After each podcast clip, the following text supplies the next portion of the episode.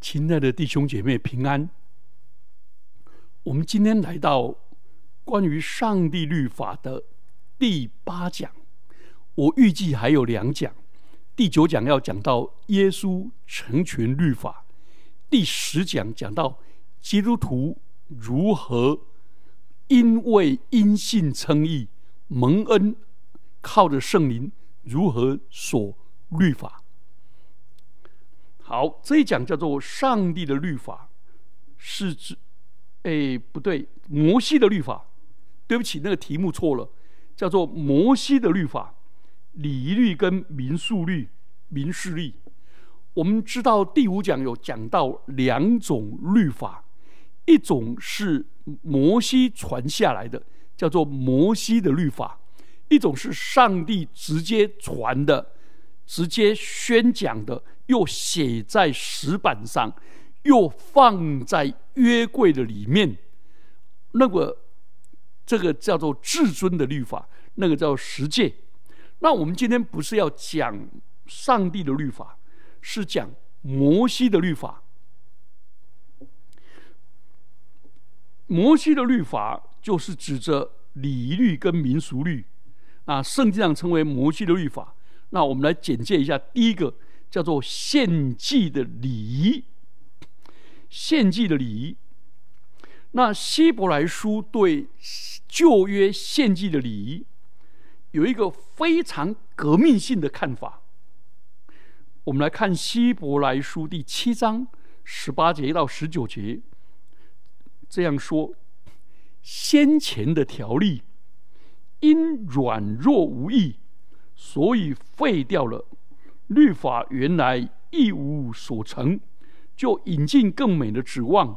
靠这指望，我们便可以进到神面前。哦，这句话好大胆呐！这简直是挑动犹太人的每一根神经，因为犹太人认为他们的礼律、他们的祭祀。是上帝亲自给他们的，他们认为行的这一些东西，真的赎罪圈献上牛羊就可以赎签，就可以赎罪，所以他们律法可以救人。每年的七月十号，要为百姓献上赎罪祭，是旧约的祭司所献的祭物，是动物的血。但是希伯来书说，这个动物的血没有永恒的生命，没有办法借这血做永远的约。希伯来书九章二十二节说，按着律法，凡物差不多用血洁净的，若不流血，罪就不得赦免。那我们新约的人是靠耶稣基督，我们的中保所流的。永约之血，希伯来书十三章二十节，所以那才是有永远的果效，叫人得拯救、得赦罪、与神和好、领受永远的生命。我们感谢圣灵运行在我们心里，使我们开启我们心灵的眼睛，看到一方面看到我们的罪需我们的不足，我们的软弱需要拯救。需要赦免，我们与神为仇，需要与神和好。我们人生这么短暂，需要的永远的生命。那圣灵感动我们，这个。所以希伯来书对于那个礼仪讲说他是软弱无力，他是一无所成。哇，这是太革命性的说法。的确，他这个是其实是要对比耶稣基督的救恩。好，第二方面，礼仪律的那些祭司是不够格的，所以上帝才另立一位大祭司来替代。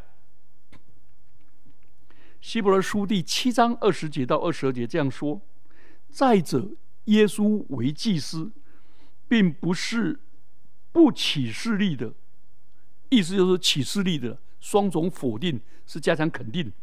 再者，耶稣为祭司。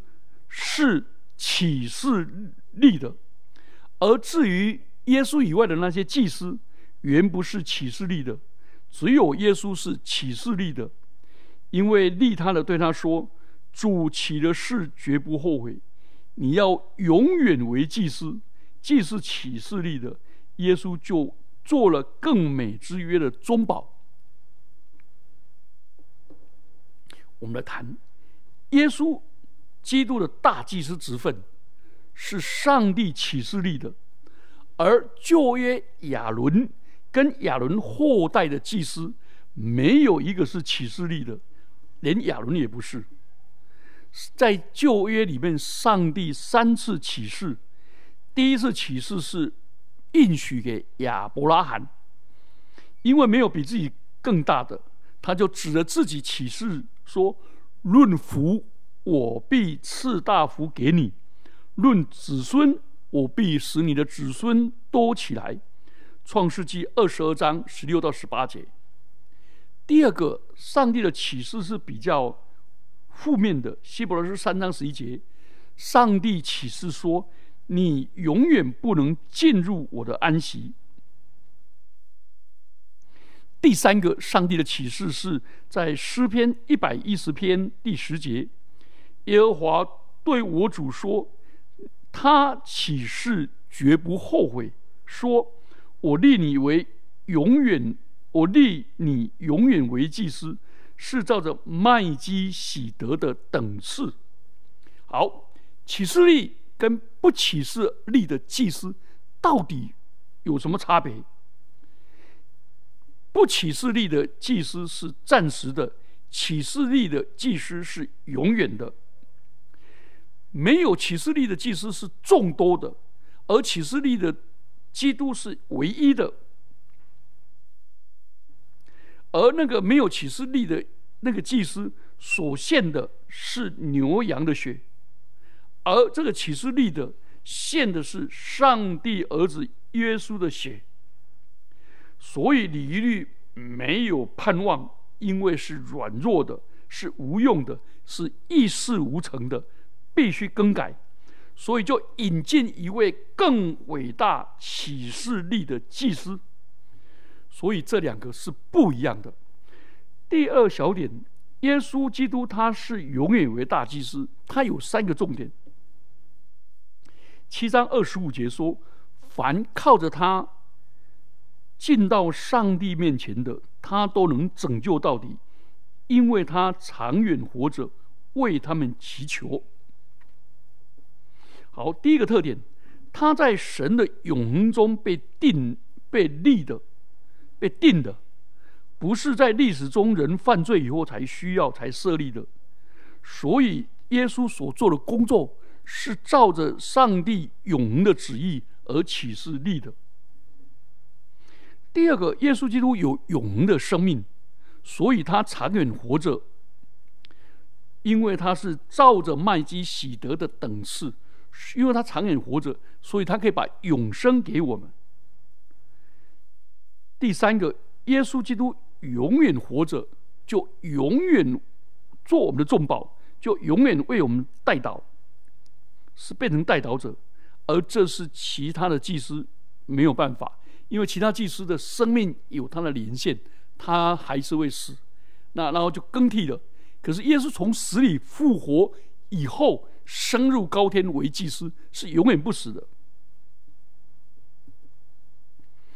第三大点，礼仪律的律法，在耶稣死的时候，已经应验了献献祭制度的预表。十章一节说。将来美事的隐儿，所以它是隐儿，它是暂时性的功能。为了要求上帝的百姓遵守，只是来到他只到什么时候呢？到振兴的时候为止。希伯来书九章十节，加拉书三章十九节，就是到了振兴的意思，就是到了耶稣基督成为上帝真正的羔羊。为世人的罪而死，所以预表跟实体相遇，律遗文律法就终止了。有了基督的死，信徒不需要再去管那些影儿，因为基督那个影儿是基督实体的反应，而我们基督徒可以直接到了救主耶稣基督那里去，因为那形体就是基督。希伯来哎，哥罗西书二章十九节、二十七节，在几世纪以前，旧约的先知但以理曾经预言弥赛亚会死，他死的时候会使祭祀与公献止息。但以书九章二十九节，所以耶稣死的时候，那个隔开至圣所跟圣所的幔子，从上到下。裂成两半，就是中这马太福音二十七章五十一节，就终止了圣殿祭祀的属灵意义。基督赎罪的牺牲，提供了一切赦罪的恩典。希哥罗西书二章十四节说，耶稣涂抹了在律律例上所写攻击我们、有碍我们的字句。把它撤去，钉在石架上。所以，基督的死废掉那记在律法上的规条，拆毁了外邦人和犹太人中间隔断的墙，建立了一个信徒的新家庭。借这十架，使两下归为一体，与上帝和好了。以无所书二章十四到十六节。所以，我们基督徒。不用再去担心律例里面要献燔祭啊、赎罪祭、和呃和平祭，不用再去做这一些了。而且各种节期的庆祝，比如说逾越节、五五旬节或者月朔礼仪、安息日等等这些复杂的规定，只不过是后世的影儿。好，这样我们就了解了哦。不是我们不要，是主耶稣已经废除了；不是我们不看重，而是这些是影儿，那个实体耶稣基督已经来了，而且这些东西是软弱无益，是义无成就，而耶稣的救恩，因为耶稣的死是上帝儿子的死，是上帝设立的羔羊的死。从永恒到永恒，并且耶稣从死而复活以后，他有永远的生命，所以他变成现在是他的宝血是新鲜的，是现在的，在永里面，所以我们随时都可以支取耶稣基督宝血而得得救。好，礼仪律我们看完了，我们来看洁净的条例。这些律例是指着法律规条。路加福音二章二十二节，按摩西的律法，满了洁净的日子，他们带着孩子耶稣上耶路撒冷去，要把他献于主。譬如说，所逾越节的律例，要在二月十四号黄昏的时候所逾越节，用无效饼跟苦菜。和逾越节的羊羔同吃，一点都不可以留到早晨。羊羔的骨头一根也都不能折断。民数记九章十一到十二节。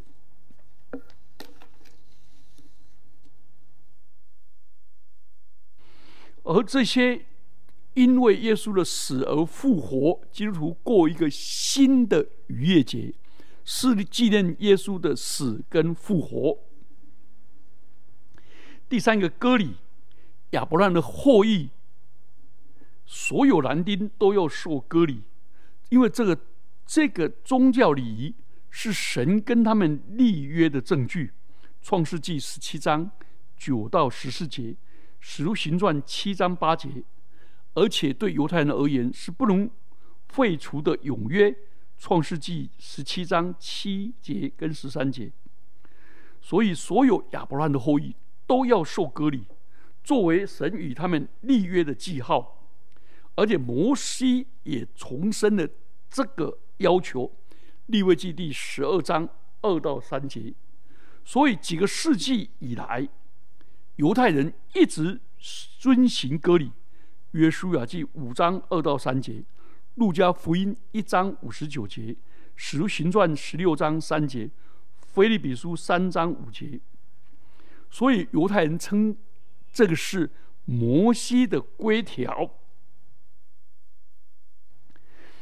那基督在十字架上成全了救恩，所以不是遵守外部的礼仪，甚至于律法承认割礼本身也没办法取悦上帝，因为神规定。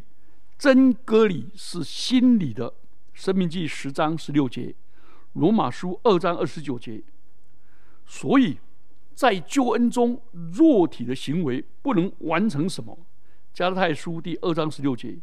所以，基督徒不用受割礼，因为在基督耶稣里，不受人所所做的割礼，乃是基督徒，乃是基督使我们脱去。肉体情欲的割礼。好，第四个是四个宗教节期，七个宗教节期。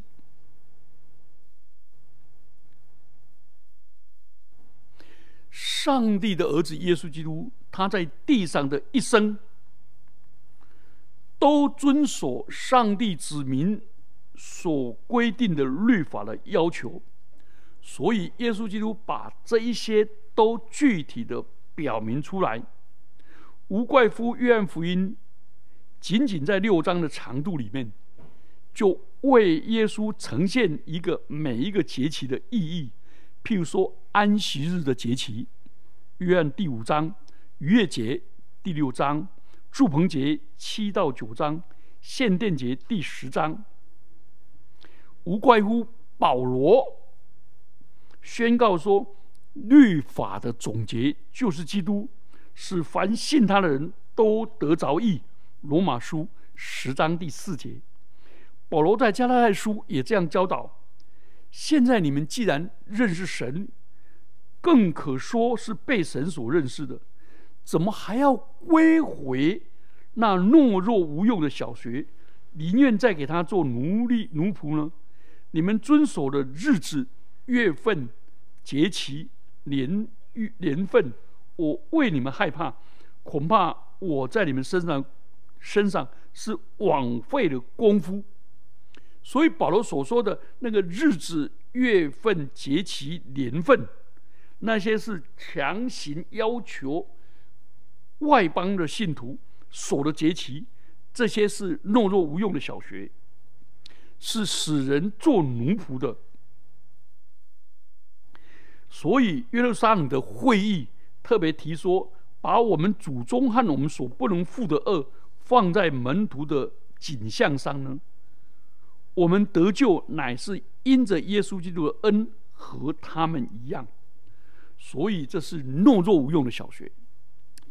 我很难过的是，台湾的好多的基督徒，有好几个大教会都在推行过什么祝棚节。啊，好可惜！好，我们来看旧约的民俗律。旧约的民俗律，譬如说那个离婚的离婚的法律，法利赛人说，这样摩西为什么吩咐给妻子休书就可以休呢？耶稣说，摩西是因为你们的心硬，所以许你们休妻，但起初是起初并不是这样。我告诉你们。凡休妻另娶的，若不是为淫乱的缘故，就是犯奸淫的。有人娶了那被休的妇人，也是犯奸淫的。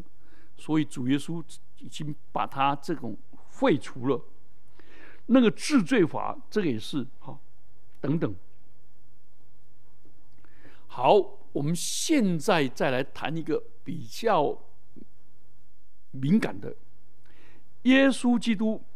法利赛人常常用古人的遗传，哎，这个遗传不是那个生物的遗传学哦，是指着 tradition，用古人的口头的传统来教训人，然后把十诫架空，这是很可怕的。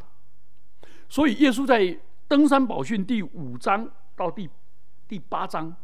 就讲了说，你们听见有古人说，然但是我告诉你们，所以耶稣跟法利赛人在那里就提到，譬如说他们只问一个摩西五经没有的传统，在吃饭前就要洗手，耶稣的门徒就忽略了。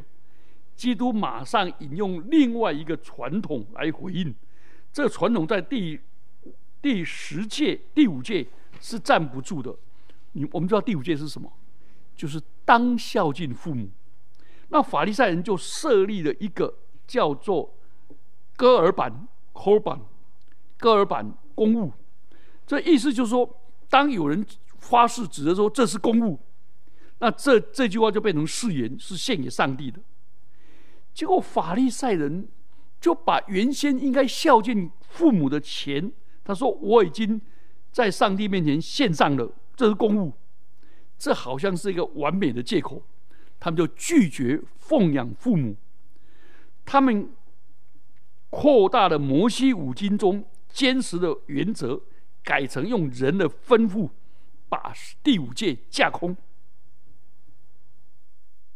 这是一个很扭曲的心灵跟解释，所以耶稣说：“你们这些伪善的经学士、教师和法利赛人要遭殃的，因为你们连调味的香料，如薄荷、大茴香、小茴香，都献上十分之一给上帝，但律法上真正重要的教训，如正义、仁慈、信实，你们反倒不遵行。”这些重要的教训是你们必须行的，至于其他也不可以忽略。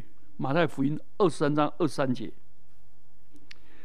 所以耶稣就引用以赛亚书在七百年前针对以色列的民所说的：“这百姓用嘴唇尊敬我，心却离开我。他们将人的吩咐当作道理教训人。”另外。耶稣基督也加深了律法的意义，意思是耶稣在海边的山上那个登山宝训的时候，把律法升级。譬如说，你们听见有古人的话说：“不可杀人，凡杀人的难免受审判。”只是我告诉你们，凡无缘无故对弟兄动怒的，难免受审判；凡骂弟兄是拉家的。拉加的意思是乐色，难免受审受审断。凡骂弟弟兄是魔力的，魔力就是傻瓜，难免受地狱之火。所以耶稣基督就把那个外表的杀人提升到里面的动机，又提升到对人的贬义羞辱，到一个人觉得自己没有价值，然后就去自杀或者人格的谋杀。所以，耶稣基督是加深了律法真正的意义，不是只有外表所实践，而是从心灵里面。你们听见有人有话说不可奸淫，只是我告诉你，凡看了妇人就动淫念的，这人心里已经与他犯奸淫了。所以，基督呢就提出了两个两条诫命。在之前，以色列人认为奸淫是。跟另外一个人的配偶发生肉体的性行为而已。耶稣指出来，他说，奸淫也包括好色的思想，跟淫欲在内。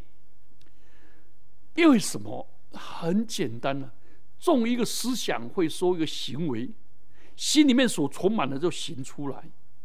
所以耶稣很显然告诉我们，世界不是只有外在的现象。做给人看的，是内在的动机要跟上帝交账。只是我告诉你们，耶稣说：“只是我告诉你们，不要与恶人作作对。有人打你的右脸，连左脸也由他打；有人要告你拿你的里衣，连外衣也由他拿去；有人强逼你走一路，你就同他走二里路。这个走二里路就是。”福音对律法的成全跟超越，因为第一礼物是尽义务，第二礼物是尽爱心，第一礼物是被强逼的，第二礼物是自愿的。因为罗马人在那个罗马军人在巡视各地的时候，他们身上带着重装备，但是他只要看见一个非罗马公民级的，他就要求把重装备卸在那个人身上，那个人要陪他去巡视，走一里路，而耶稣就走第二里路。所以，基督的要求彻底超越了律法的简单形式，它包括律法背后的律法精神。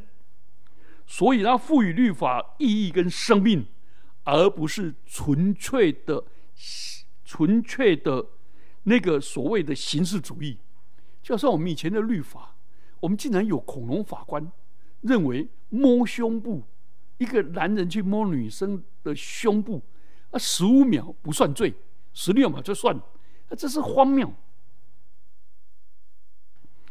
所以可见，耶稣不是废除律法，而是更完全的律法。对信徒来说，律法不是外在的约束，而是走天路新生命里面心意更新的表现，指导我们信徒走一个永恒的道路必备的。所以耶稣说：“凡称呼我主啊主啊的人，不能都进天国，唯独遵行我天父旨意的，才能够进进去。”旧约的先知以西结也这样预言，他说：“我要赐给你们一个新的心，把新的灵放在你里面，又使又从你们的肉肉体中除掉实心，给你们换上肉心。”我必将我的灵放在你们里面，使你们顺从我的律例，遵行我的典章。以西结书三章二十六节到二十七节，基督降世，把这个律例典章成就，而而不是废除。所以，我们下一次要来讲基督怎么样成全的律法。是，那我们也要来谈基督徒如何。靠着恩典跟爱，靠着圣灵来守律法。我们一起低头祷告。主耶稣啊，感谢你，因为你来到世上，你把所有旧约里面献祭礼仪的、洁净的、割礼的，你都替我们成全了、成就了。主啊，我们是何等的蒙福！我们也不用在那些锁着那些节期、月月朔日子在那边算，整个被凡人入节所压得很辛苦。主啊，帮助我们用心灵的心样来服侍你，帮助我们在基督里面领受你完全的救恩。